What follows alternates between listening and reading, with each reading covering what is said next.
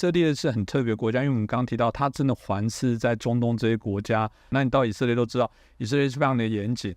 有人说，这个以色列他们重视国家安全，甚至重视礼貌。他们觉得对安全的重视，你不对他不礼貌，这样也许会不开心。但是对于如果维维亚的安全，在整个这个入境以色列过程当中的呃检查是非常严谨的。那甚至呃，我们看到他们也随时都有可能像他们服役的部分，男女都接全民皆兵。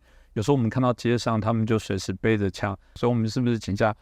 呃，有些人也可以帮我们介绍一下，呃，介绍一下以色列。基本上，因为以色列这个国家的很小，它的面积只有台湾的三分之二不到，嗯那它的人口可能还不到一千万人而已。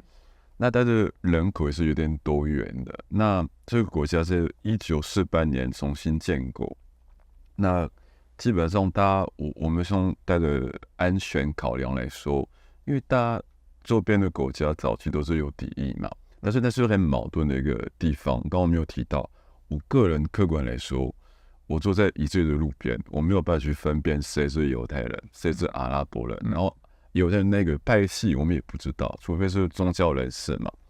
那我觉得中东那边各国，尤其是我们叫离反对地区嘛，黎巴嫩、以色列、巴勒斯坦、叙利亚。基本上不带我们的人种都是一样的，我们是迦南地区的人。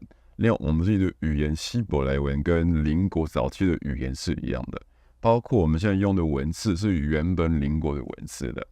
那我相信我们早期我们是共同的一群人，后来我们有不同的发展，因为历史的关系嘛。因为这个地方就以色列建国以来。自古以来，大家基本上大家没有超过七十年的历史是可以独立的啊。但以前有什么？呃，东罗马帝国啊，还有波斯帝国啊，奥特曼帝国。反正基本上，大家这这一次大概七十五年是最久的一次的。那我觉得犹太文明会延续下去到现在，是因为大家那个地区的人应该说在古代就没有把他们的历史写下来，现在。因为犹太教的关系，没有写下来，它可以延续到现代这样。那国家因为它是唯一全世界唯一一个犹太教的国家嘛，所以它不是大家有其他的少数民族，阿拉伯裔也占以色列人口的二十八，然后大多数是信伊斯兰教，但有更多更多跟台湾台湾人没有听过的族群，像贝都因人、德鲁兹人、亚美尼亚人，然后犹太人里面也分很多派系，啊，东欧派的犹太人。阿拉伯世界的犹太人，然后东非的犹太人，所以基本上不是我们想象那样的，是比较复杂的。那我们从这个机场考量来说，确实我大概上车会也就是今年的一月份的。那基本上你到海关的时候，其实都会潜在的比较严谨，跟他们比起来，的话，从随便就可以进来。对，那那边会担心跟你走私，担心有恐怖分子。然后我是拿台湾的护照回去啊，大家问的更仔细，所以你中文名字叫尤正伟，那边的名字叫欧哈娜，那大家有问原本的资料，家人住哪里，为什么要回到以色列的？然后另外我其实犹太人也被问这些问题啊，大家会觉得我的身份很可疑，可能他们觉得或许我是假扮的犹太人的阿拉伯人，他们也不知道啊，因为刚刚讲很难分的，很难分的，对，嗯，那。基本上那边的对啊，那边的人都会很注重安全，是因为担心就是可能会有恐怖攻击的，所以要保护家人、保护家园。那我觉得那边的人给我们的感觉都是家人、亲戚、兄弟的，嗯啊，包括在以色列的阿拉伯也是一样，当然有的人会排斥他们，每个社会都一样的啊。那有的人会接纳他们，那以我的立场。我我也看这个以色列军方里面最优秀的军人，几乎都是阿拉伯人，尤其是德鲁兹人，他们就是最爱国，然后特种部队他们也是最优秀的。那应该说边境警察大部分也是贝都因人或者阿拉伯人的。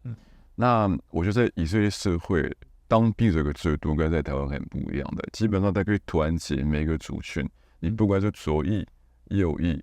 你是虔诚的犹太教徒，还是虔诚的伊斯兰教徒，还是东正教徒的？因为有当兵，有共同的经验，有一起努力，有共同的目标，有共同的敌人，基本上这个社会大家可以团结。我觉得跟台湾这个问题不一样，因为台湾的危机意识感不够的，因为我们我觉得，我过去七十年都是面对这样的问题，我在等他们打。那我觉得也不要太天真。我觉得基本上战争来的时候，你不会有做全准备嘛？嗯啊，你看去年的乌克兰跟这个俄罗斯，我们都没有心理准备。那今年的以色列更没有心理准备的。然后我一月份回去就感觉非常的和平嘛。我去拜访家人，我们去特拉维夫，去耶路撒冷。那我去耶路撒冷的几天后，发生恐攻了，死了七个人。嗯，那当时我们就完全没有感觉，对，觉得只是零星的冲突，其实一直都有，就不觉得它是一个严重的问题。但还是我我觉得那边的问题还是严重，因为大家没有办法取得解决。那我觉得一方面我要强调，现在的问题不是以色列对巴勒斯坦，巴勒斯坦从来都不是以色列的敌人，基本上我们有共同的祖先，有共同的文化。我们都是三米特族嘛，语言也接近。以色列的官方语言带有希伯来文，当然也是有阿拉伯文。所以你看，以色列的路牌里面都有三三种语言嘛：希伯来文、阿拉伯文、英文。啊，那我觉得最大的问题在于以色列政府跟哈马斯组织。那我们要回归到。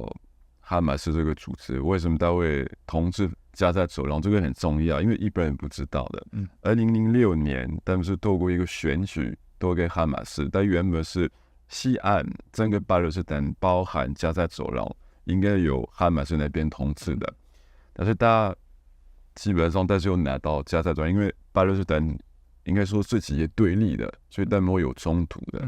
那到后面他们拿到加在走廊，那二零零八年。他们第一次开始设飞弹在以色列的，二零一二年，然后二零我忘记二一年也有，所以他这个问题是不会呃解决。那依我看来，哈马斯本身它的客观是要消灭以色列，但不是要跟你什么争取什么人权啊、土地的。但它的背后是谁？它的背后应该说有其他的国家在支持，可能卡达，可能伊朗。